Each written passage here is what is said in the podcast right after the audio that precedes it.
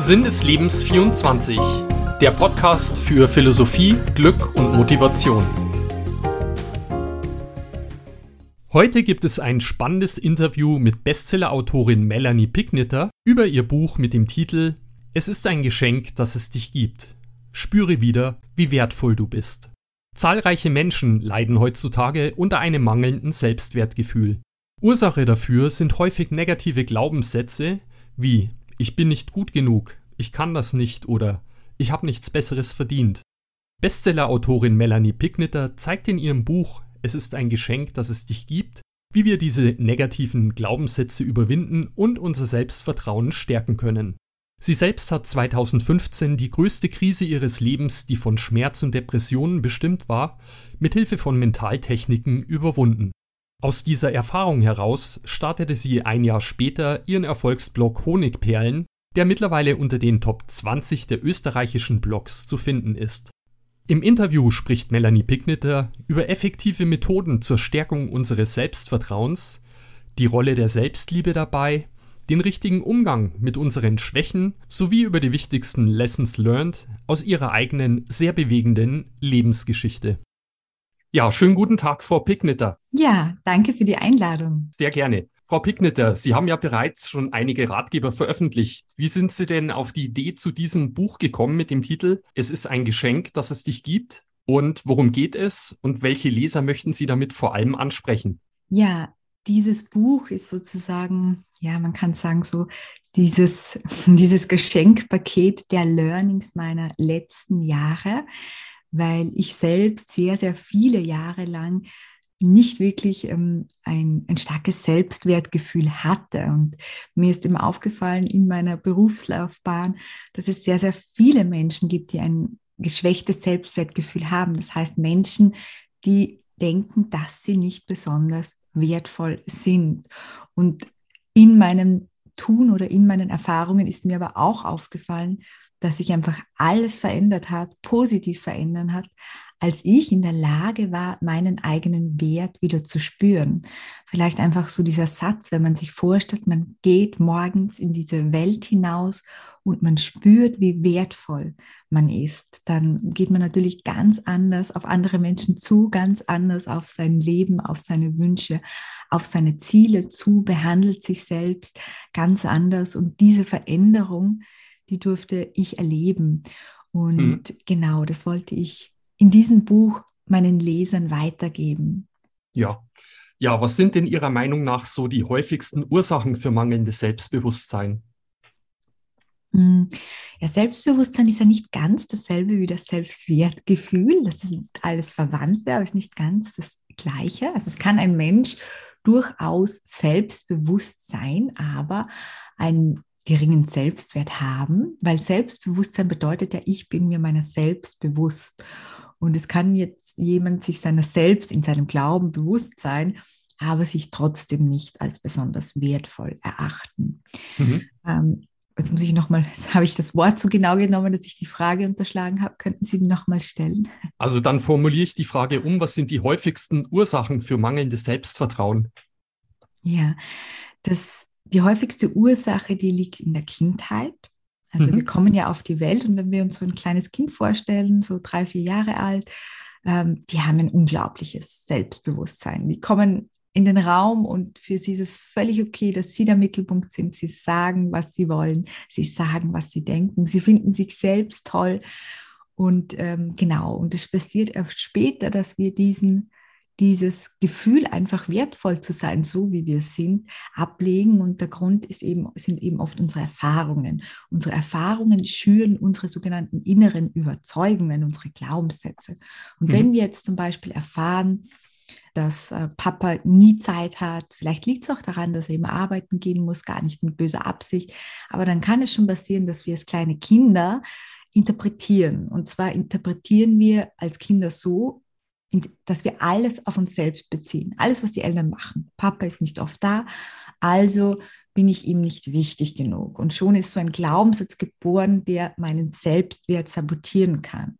Hm. Oder da gibt es natürlich hunderte, hunderte Glaubenssätze, die Kinder entwickeln können. Die häufigsten sind zum Beispiel, ich bin nicht gut genug, bin ich mhm. klug genug, bin ich liebenswert genug. Und es sind einfach Erfahrungen, die wir als Kind machen und die wir dann interpretieren. Also wenn Mama zum Beispiel jedes Mal ähm, jeden zweiten Tag schimpft, weil wir das und dies nicht richtig oder nicht schnell genug machen, dann wird, wird in unserem Inneren, in unserem Unterbewusstsein sich irgendwann der Glaubenssatz, ich bin nicht gut genug, so wie ich bin, absetzen. Und mhm. dann kann ich natürlich mich auch nicht wertvoll fühlen. Also das ist die häufigste Ursache für ein geringes Selbstwertgefühl. Mhm. Ja, und diese negativen Glaubenssätze, von denen Sie gerade sprachen, die sind ja tief in unserem Wesen, in unserem Unterbewusstsein verankert. Wie können wir es denn schaffen oder ist es überhaupt möglich, diese negativen Glaubenssätze zu überwinden? Ja, also es ist durchaus möglich aber wir brauchen Kontinuität. Und zwar ist es ja so, dass diese Glaubenssätze meist schon seit unserer Kindheit, vielleicht auch seit unserer Jugend mit den ersten Joberfahrungen, wo wir vielleicht negatives Feedback bekommen haben, in uns sind. Das heißt sehr, sehr viele Jahre. Das heißt, innerlich, unbewusst sind wir davon überzeugt, dass es die Wahrheit ist, dass ich nicht gut genug bin, dass mhm. ich nie jemandem wichtig bin, dass ich nicht liebenswert bin. Und da braucht es Überzeugungsarbeit. Und wenn wir nicht aktiv und bewusst etwas dagegen machen, dann passiert genau das Gegenteil. Und zwar werden diese Sätze, diese unbewussten Glaubenssätze immer stärker.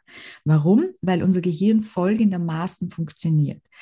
Wir suchen im Außen immer die Bestätigung unserer inneren Überzeugungen. Vielleicht kennt man das Beispiel mit dem roten Auto. Wenn man Ausschau hält nach roten Autos, dann sieht man plötzlich überall nur noch rote Autos. Hm. Wenn man den Glaubenssatz hat, ich bin nicht gut genug, dann sehe ich jeden Tag in meinem Leben Beweise dafür, dass ich nicht gut genug bin. Nämlich der Chef, der mich heute auf einen Fehler hingewiesen hat, oder der Nachbar, der mich nicht begrüßt hat, oder die Freundin, die mich nicht zu ihrer Feier eingeladen hat. Und abends mache ich mir dann ein paar Gedanken und unbewusst sehe ich da, okay, ich habe recht, ich bin nicht gut genug, denn tagtäglich bekomme ich die Bestätigung. Mhm.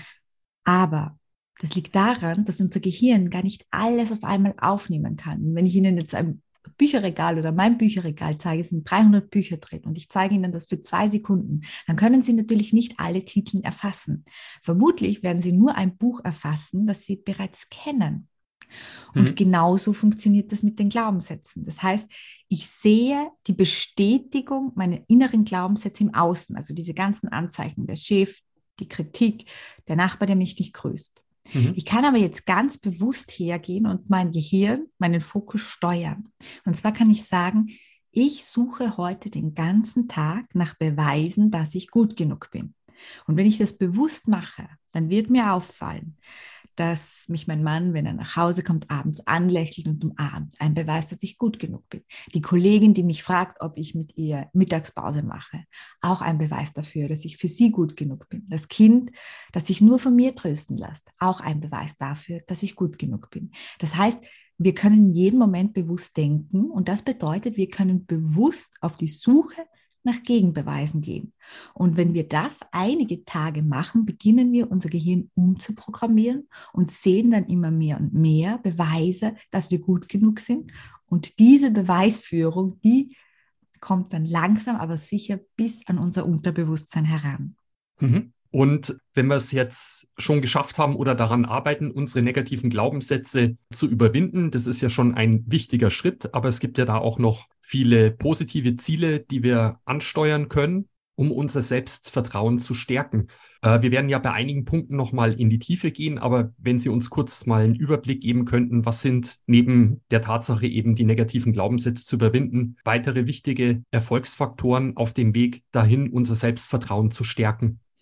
Ja, also ich denke, ein, eine weitere Möglichkeit ist, sich einfach immer wieder einmal bewusst zu machen, wo, welche Gründe man hat, hm, Selbstvertrauen zu haben. Und zwar mit einem Blick in die Vergangenheit, wenn man sich da mal anschaut, was habe ich denn alles in meinem Leben schon geschafft, welche schwierigen Situationen habe ich gemeistert, was habe ich alles schon gelernt? Welche Prüfungen habe ich schon abgelegt? Wem habe ich schon geholfen? Für wen war ich in seinem Leben schon eine Bereicherung?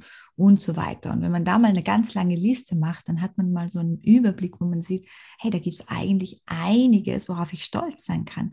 Einiges an Wert, das ich den anderen Menschen, mir selbst, dieser Welt erbringen kann. Mhm. Genau, also das ist auch so eine Methode. Natürlich gibt es da noch einige weitere Methoden, ähm, wo man sich mal selbst so ein bisschen stärken kann. Aber es geht eigentlich auch in dieselbe Richtung. Wir versuchen, diese jahrelangen inneren negativen Glaubenssätze durch positive Überzeugungen zu überschreiben, indem wir unseren Fokus auf das richten, was wir schon können, was wir schon gelernt haben, was wir schon geschafft haben, ist auch ein wichtiger Punkt, was, was wir alles können. Das unterschätzen wir so oft. Hm. Ähm, gerade die Dinge, die uns ganz leicht von der Hand gehen, die Dinge, wo wir denken, das ist doch selbstverständlich, das kann doch jeder. Das sind meistens unsere Talente, da liegen unsere Fähigkeiten und unsere Stärken. Und seinen Blick ganz, ganz fokussiert mal darauf zu lenken, vielleicht auch wirklich alles aufzuschreiben, was einem da einfällt. Und ein weiterer wichtiger Baustein oder Beschleuniger auf dem Weg, unser Selbstbewusstsein zu stärken, ist ja auch die Selbstliebe. Welche Bedeutung kommt der Selbstliebe zu und wie können wir zu mehr Selbstliebe finden? Ja, Selbstliebe bedeutet im Grunde einfach, dass wir annehmen, alles an uns annehmen, so wie es ist. Das beginnt bei unseren Wurzeln, woher wir kommen, bis hin zu unseren Fähigkeiten und unseren Eigenschaften, unseren Stärken, Fehlern, Schwächen, unserem Körper. Alles, was ist, anzunehmen und nicht abzulehnen. Meistens ist es nämlich so, dass wir einige Anteile an uns ablehnen. Und das wiederum, das führt Blockaden, das kann man auch körperlich nachweisen, kann sogar zu körperlichen Blockaden führen. Das heißt, Selbstliebe bedeutet, sich im Ganzen anzunehmen. Und, und es ist ganz natürlich, dass wir dass uns das nicht ganz leicht fällt, weil wir eben Dinge an uns ablehnen, die wir nicht so gern mögen, die wir mhm. nicht so schön finden. Und diese Dinge kann man aber dennoch lieben oder beginnen wir mit akzeptieren lernen. Wir müssen es nicht gleich lieben, aber man kann sie akzeptieren lernen. Und was dann passiert, ist, dass sich unser innerer Widerstand auflöst. Man kann sich das so vorstellen, wenn man, wenn man gegen etwas von sich selbst ist, ja, was weiß ich, gegen die große Nase oder den großen Hintern oder dass man kein Durchhaltevermögen hat, dann kämpft man permanent gegen sich selbst. Das braucht unglaublich viel mentale Energie und oft auch körperliche Energie. Und das ist oft der Grund, warum sich das Leben für viele Menschen so schwer anfühlt. Warum viele Menschen sagen, ich bekomme nichts geschenkt. Bei mir ist alles schwer und hart. Das ist oft der Grund. Der Hauptgrund ist oft unser Kampf gegen uns selbst in uns.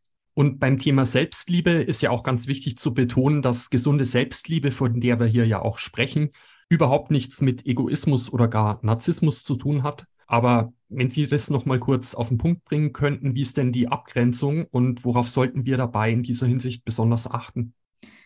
Ja, also die Abgrenzung ist relativ klar. Also Selbstliebe bezieht sich nur auf mich.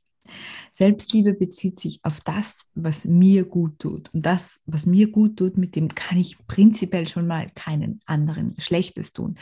Im Gegenteil, wenn ich als Mensch darauf achte, dass es mir gut geht, dass ich genug Energie habe, dass, dass ich mich wohlfühle, dann bin ich in meiner Kraft und Stärke. Dann kann ich für andere Menschen da sein. Wenn ich mich nicht selbst liebe und es stattdessen wie viele allen anderen recht mache, versuche immer etwas zu leisten, um als wertvoll zu gelten, dann geht mir irgendwann die Energie aus. Ich werde innerlich wütend. Ähm, ich werde traurig. Ich kann eigentlich anderen Menschen, meinen Liebsten, gar nichts mehr geben, weil da keine Energie ist, keine Kraft und wenig Liebe.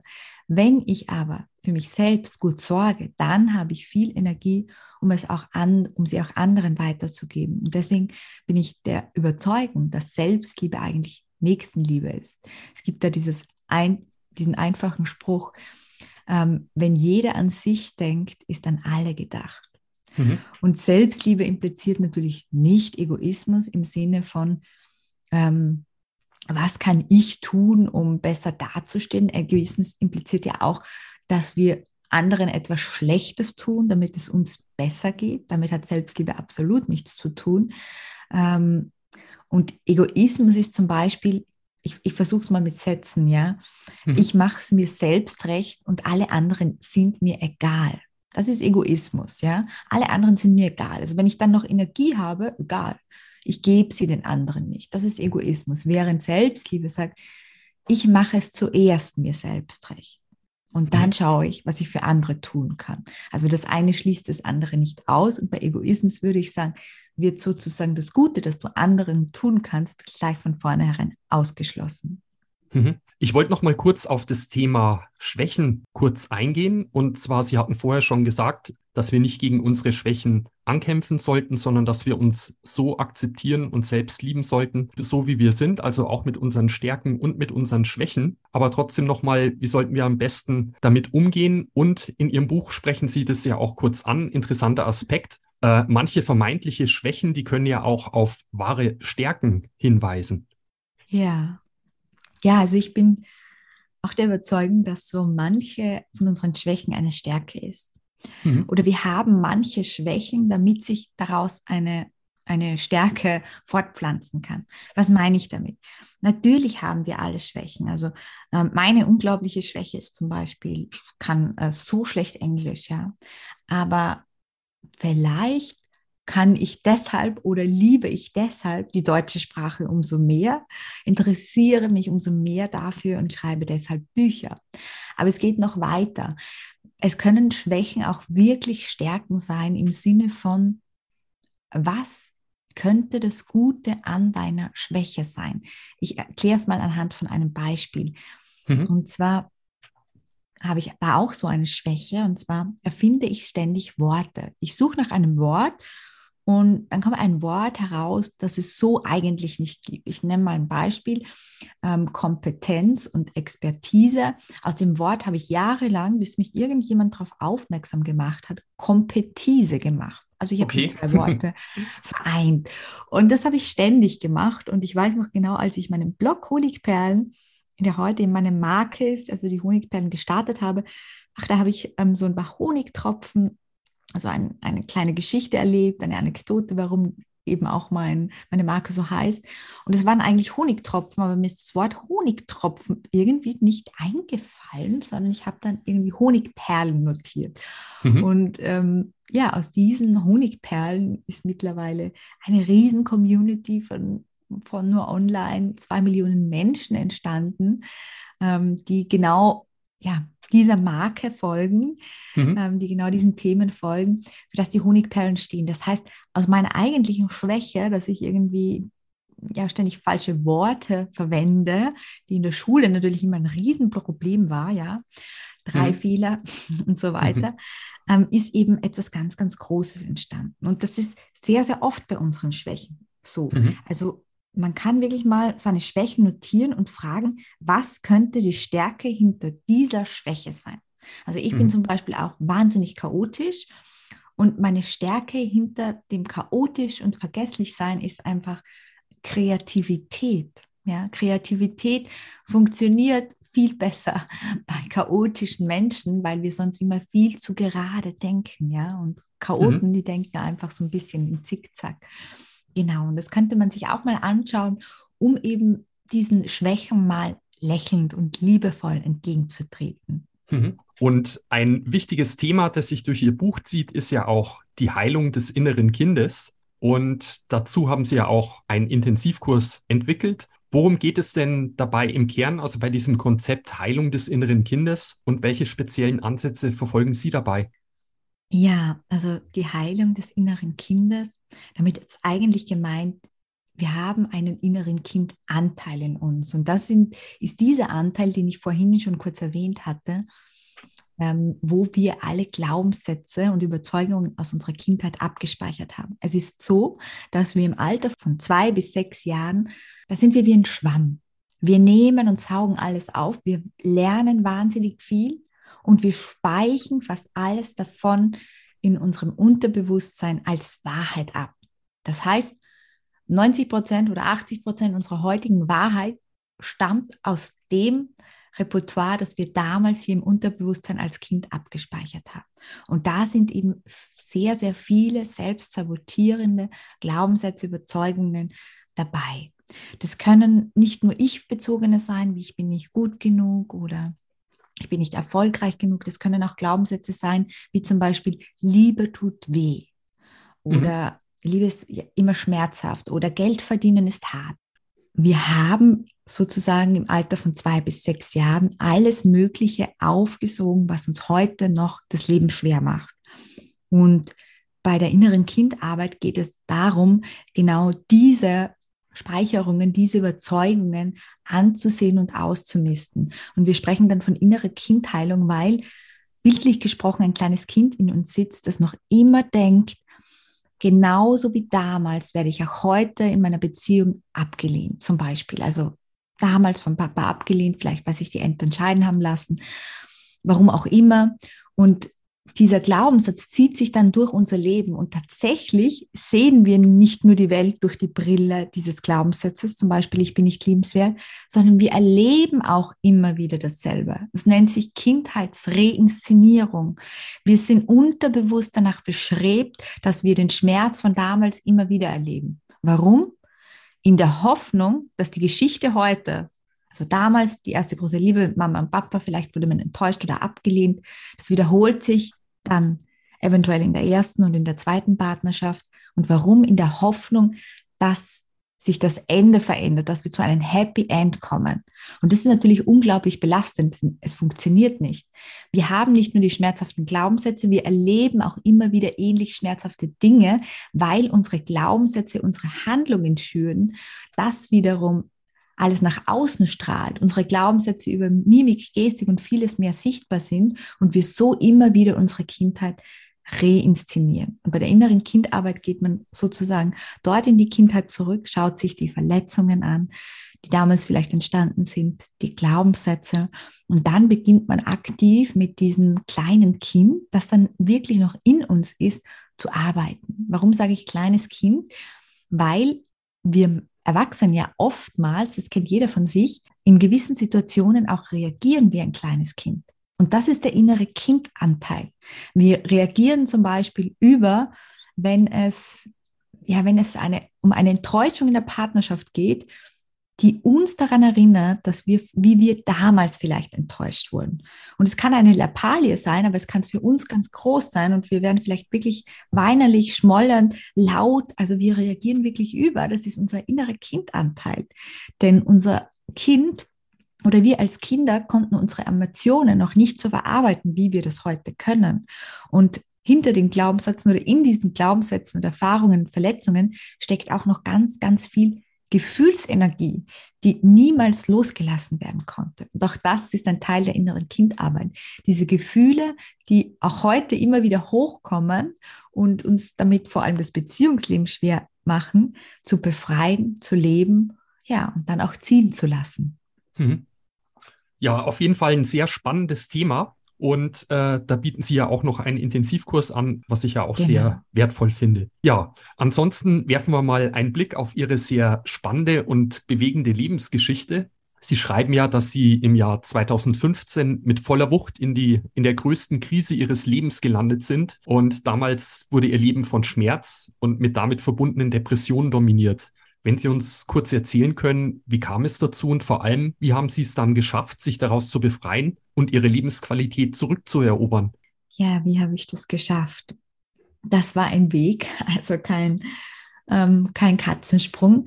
Also es war tatsächlich so, dass mir bei meinen Schmerzen damals niemand helfen konnte. Also es gab äh, zwar eine schwammige Diagnose, aber ich war bei über 112 Ärzten. Ich habe natürlich auch alles alternativ probiert. Mir konnte wirklich niemand helfen.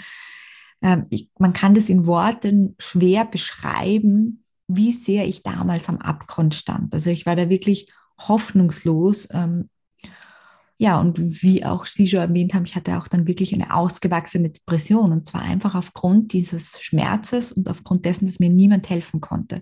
Mhm. Man muss sich das so vorstellen, mir wurde quasi von einem auf den anderen Tag das Leben unter den Füßen weggezogen. Ich konnte die normalsten Dinge nicht mehr tun. Ich konnte nicht einkaufen, nicht kochen, nicht in den Urlaub fahren, Freunde treffen, Sport betreiben, arbeiten. Das ging alles nicht mehr. Ich hatte 24 Stunden täglich Migräne, also nicht irgendwie Spannungskopfschmerzen oder Katerkopfschmerzen, sondern 24 Stunden täglich Migräne und das nicht nur einen Tag, sondern das für mehrere hundert Tage lang. Mhm. Das heißt, ich war, mein Leben, das ich davor hatte, das war weg. Es wurde mir von diesem Schmerz einfach gänzlich geraubt. Und ähm, also nachdem ich aufgehört hatte, die Suche im Außen, die Hilfe nach, die Suche nach der Hilfe im Außen, nachdem ich die beendet hatte, ähm, blieb mir nicht mehr viel. Und da kam so ein Gedanke, der hat gelautet, du hast doch immer an die Kraft deiner eigenen Gedanken geglaubt. Also ich beschäftige mich damit schon seit meinem 19. Lebensjahr. Probier es doch mal mit Mentaltraining. Ich dachte mir dann damals, es ist natürlich völliger Unsinn bei diesen Monsterschmerzen, bei denen nicht mal Morphium angeschlagen hat. Wie sollte da dann jetzt Mentaltraining helfen? Aber ich habe mir das Versprechen gegeben, weil ich einfach weiß, dass Mentaltraining nicht von der einen auf die andere Sekunde wirkt, sondern dass man da mindestens drei, noch besser fünf Wochen durchgehend mal dranbleiben muss, um Ergebnisse zu haben, habe ich mir selbst dann einfach versprochen, so ich ziehe das jetzt mal drei Monate durch, wenn sich dann nichts tut, dann kann ich sie wieder lassen. Und tatsächlich habe ich meine Schmerzen mit Mentaltraining nicht gleich weggezaubert, aber ich hatte bereits nach drei Monaten meine Depression so gut wie besiegt. Das heißt, ich habe wieder aktiv am Leben teilgenommen. Ich habe gelernt, mit den Schmerzen zu leben. Das war am Anfang natürlich noch nicht so viel. Mal spazieren gehen, mal Freunde treffen. Ähm, ja, nach drei Monaten habe ich mich auch wieder getraut, einen Urlaub ähm, zu buchen. Ich habe einfach gelernt, damit zu leben, habe dann weitergemacht und tatsächlich wurden die Schmerzen Tag für Tag weniger. Und begonnen hat das Ganze 2015 und 2017 hatte ich meinen ersten schmerzfreien Tag. Ja, und heute habe ich absolut keine Migräne, Kopfschmerzen mehr und bin sozusagen davon befreit. Und auf diesem Weg habe ich einfach nochmal für mich gelernt, wie wichtig oder wie kraftvoll meine eigenen Gedanken sind, wie kraftvoll Mentaltraining ist, weil Mentaltraining ist noch viel mehr als nur unsere Gedanken. Und ich habe vor allem gelernt, dass ich zwar immer selbstbewusst war, aber dass ich mich eigentlich bis dorthin selbst nicht geliebt hatte. Weil als es mir schlecht ging, als ich nichts mehr leisten konnte, als mein Körper von den ganzen Medikamenten aufgedunsen war, als ich nur mehr rumlag, als irgendwie alles schwarz war in mir, da hatte ich plötzlich kein Selbstbewusstsein mehr. Da mhm. habe ich dann festgestellt, ich habe mein Selbstbewusstsein aus den Dingen und aus den Vor Erfolgen, die ich vorzuweisen hatte, aus meinem Aussehen, was auch immer bezogen, aber nicht von tief in mir drinnen. Und da habe ich dann für mich gelernt, dass es ganz, ganz wichtig ist, sich selbst bedingungslos lieben zu lernen. Also nicht nur zu lieben, wenn man erfolgreich ist, wenn man glücklich ist, eine Hochphase hat, besonders toll aufsieht. Weil eigentlich brauchen wir unsere Liebe dann am meisten, wenn wir am Boden sind. Und das durfte ich in dieser Zeit verstehen und dann auch nochmal intensiv erlernen. Mhm. Ja, eine wirklich unglaubliche Geschichte, die auch, denke ich mal, anderen Menschen Kraft geben kann, die in ähnlichen Situationen sind, da eben nicht aufzugeben und an sich zu arbeiten. Und dass es zwar ein langer Weg ist, aber dass es doch einen Lichtblick am Ende des Tunnels gibt. Ja. Genau. Es heißt ja, in der Krise liegt auch eine Chance und diese Krise, sie haben viele grundlegende Probleme gelöst in sich und letztendlich gab es ja da auch eine Wendung, wie sie ihr Leben zum Positiv verändert haben. Ein Beispiel war ja auch dann 2016, haben sie ihren Erfolgsblog Honigperlen gestartet, den Sie gerade schon angesprochen haben vorhin. Genau. Und das war ja auch noch in dieser Übergangsphase genau, aus der Krankheit habe, heraus. Ja. Und mittlerweile ist er ja sehr erfolgreich unter den Top 20 der österreichischen Blogs. Wie entstand die Idee aus dem Weg aus der Krise heraus? Mm, also die Honigperlen, also wie gesagt, ich hatte mich immer schon für Mentaltraining interessiert und ich hatte eben dann durch diese Krise gelernt, tatsächlich und verstanden, wie kraftvoll unsere Gedanken sind. Und das wollte ich beginnen in meinem Blog damals noch, Blog war damals schon irgendwie out, zu teilen, hat recht erfolgreich funktioniert. Und ähm, den Titel, der kam dadurch zustande, dass ich in dieser schwierigen Zeit, wo ich eben so unter Schmerzen gelitten habe, eines Morgens mir mein Honigbrot geschmiert habe. Dann habe ich auf den Tisch gekleckert Und dann sah ich diese schönen, diese schönen Honigperlen, diese Tropfen mhm. und wollte die eigentlich gerade wegwischen. Und dann habe ich irgendwie innegehalten und habe mir gedacht, schau, da ist ja ein Malheur passiert, wie wir oft ein Malheur vom Leben präsentiert bekommen. Mhm. Und wir wollen es einfach nur weghaben, dieses Malheur, diese Probleme, diese Krisen. Aber wenn wir genauer hinschauen, dann kann sich oftmals etwas ganz, ganz Schönes dahinter verbergen. Und in diesem Frühstücks-Honigbrot-Beispiel waren es eben die, die Honigperlen. Und das ist auch die Metapher, die hinter meinem Blog, der mittlerweile nur mein winziger Bestandteil ist, meinem Podcast, meinen Social-Media-Kanälen und Büchern auch liegt, ja, dass wir, also gerade in, in meinem zweiten Buch, glaube ich, war das, Honigperlen, geht es darin, dass sich hinter jeder Krise, hinter jedem Problem oder anders gesagt, dass jedes Problem, das wir vom Leben bekommen, eigentlich ein verpacktes Geschenk ist. Wir müssen es nur auspacken. Ja, ein wunderschöner Ansatz. Frau Picknitter, Sie haben ja bisher insgesamt vier Bücher geschrieben. Und neben dem Buch, über das wir gerade gesprochen haben, ist es ein Geschenk, dass es dich gibt. Gibt es ja noch weitere Titel mit spannenden Headlines, wie zum Beispiel Ihr erstes Buch, das ich ganz lustig finde vom Titel. Es heißt, als ich lernte, meinen Hintern zu lieben, war mein Leben eine runde Sache. Dann das zweite Buch Honigperlen, das Sie kurz schon angesprochen haben und schließlich noch federleicht, wie du loslässt und ein erfülltes Leben führst. Wenn Sie uns da kurz sagen könnten, worum es in diesen drei weiteren Büchern geht und für wen sie besonders interessant sind. Okay, ich zähle sie mal nach der Reihenfolge auf, also wie Sie das schon richtig gemacht haben. Das erste Buch das hieß damals, als ich lernte, meinen Hintern zu lieben, war mein Leben eine runde Sache. Dieses Buch kam vor zwei Monaten als Neuauflage. Es das heißt jetzt nur mal, als ich lernte, mich zu lieben, war mein Leben eine runde Sache. Ähm, also wenn sich jemand dafür interessiert, würde ich das neueste Exemplar empfehlen. Und da geht es einfach um die Basis der Selbstliebe, um den Kern der Selbstliebe wieder aufzubauen, würde ich sagen. Beim zweiten Buch, das ich erwähnt hatte mit den Honigperlen, das ist vor allem geeignet für Menschen, die gerade in einer Krise stecken oder eine große Krise erlebt haben, egal welche Art, körperlich oder emotionale Art. Und da geht es darum, dass eben die scheußlichsten Dinge, die größten Probleme manchmal ein Geschenk sind oder sehr oft sogar, wie wir das vorhin besprochen haben, also dass das Leben seine Geschenke auf die Probleme verpackt, in dem ähm, Buch wieder leicht. Das ist ein Loslassbegleiter. Da geht es darum, wie du unterschiedlichste Dinge angefangen von deiner Vergangenheit, aber auch hin bis zu Gewohnheiten und Dinge, die das Leben schwer machen, loslassen kannst.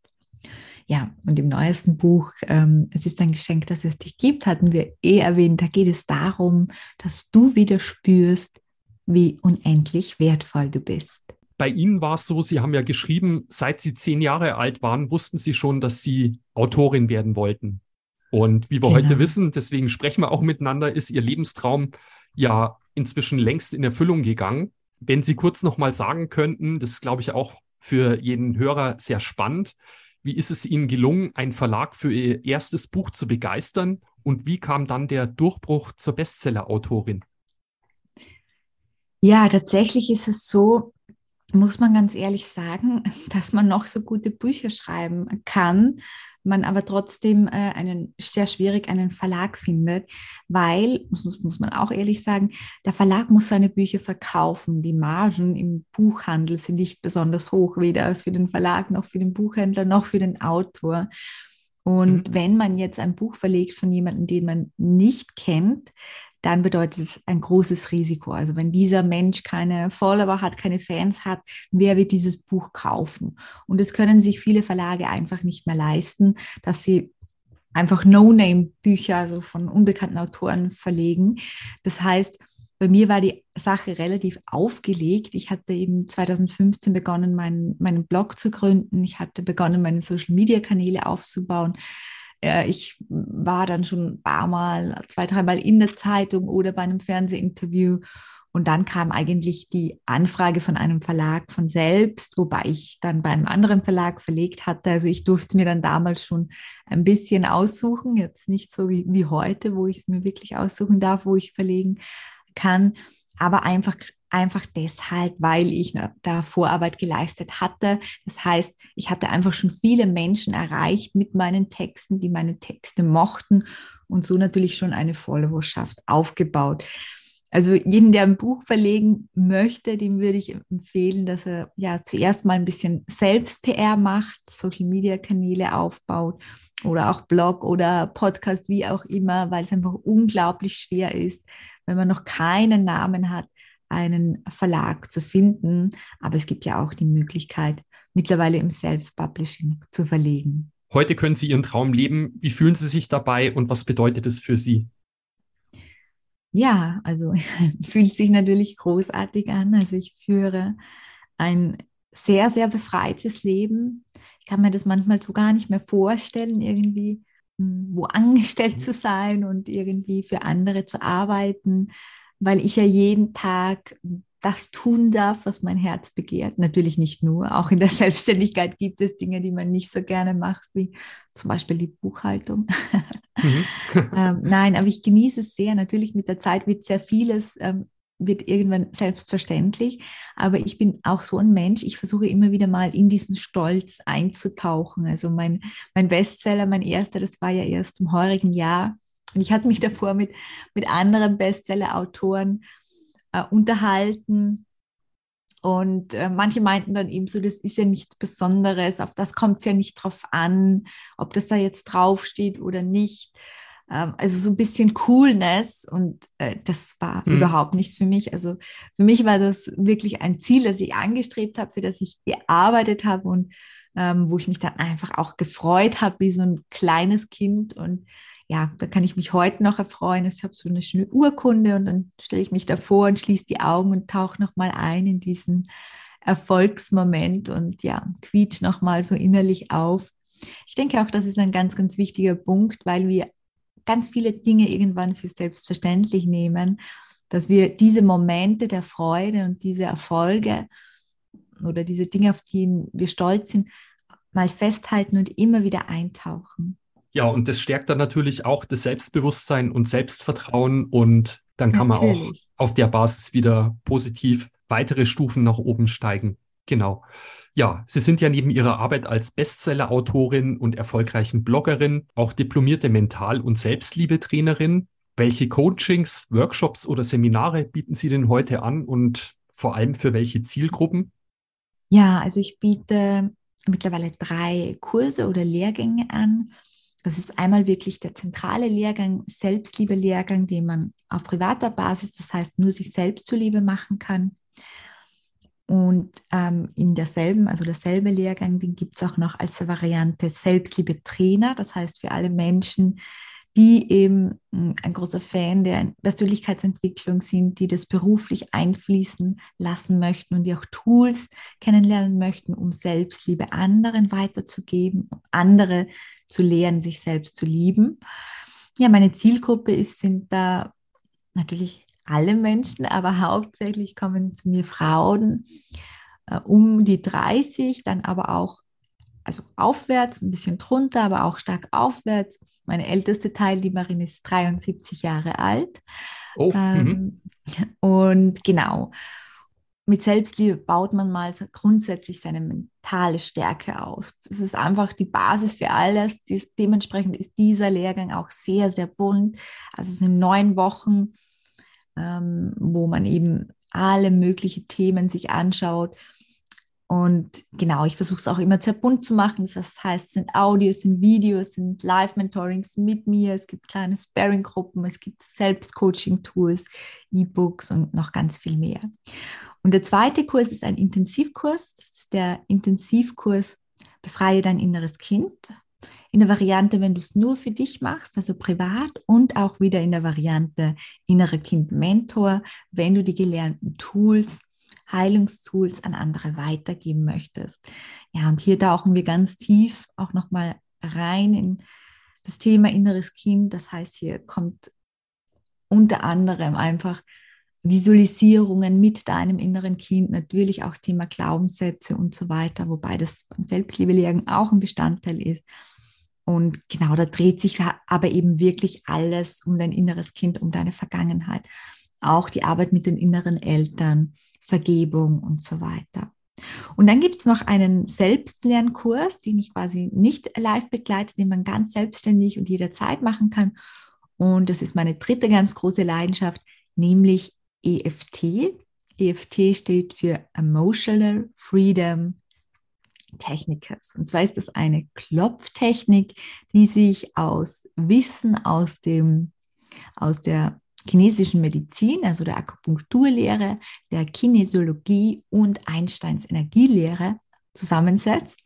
Mhm. Und man klopft dabei verschiedene Meridianpunkte und sagt sich in verschiedenen Formaten, das lernt man eben da, je nach Thema, je nach Problem, bestimmte Sätze und Affirmationen vor. Genau, und da habe ich einfach schon großartige Erfahrungen damit gemacht. Das ist auch wirklich hm, von Studien bestätigt. Das kommt aus der Energiepsychologie und ist eine der wenigen Methoden aus der Psychologie, die wir selbstständig anwenden können, wenn wir uns diese Technik beigebracht haben. Und ja, die kann wirklich sehr, sehr überraschen an Effekten, wie ich schon selbst erlebt habe. Ja, klingt sehr spannend. Ja, vielen Dank nochmal für die ausführlichen Punkte, die Sie da schon genannt haben. Und bei jedem Punkt könnte man noch weiter in die Tiefe gehen. Das ist wirklich ein sehr spannendes Thema. Was ist jetzt hier so gegen Ende unseres Interviews nochmal abschließend so Ihr wichtigster Rat für Menschen, Ihr wichtigster Appell für alle, die sich nach einem selbstbewussten, selbstbestimmten und sinnerfüllten Leben sehen? Ja, mein wichtigster Appell, dann nehme ich meinen neuesten Buchtitel.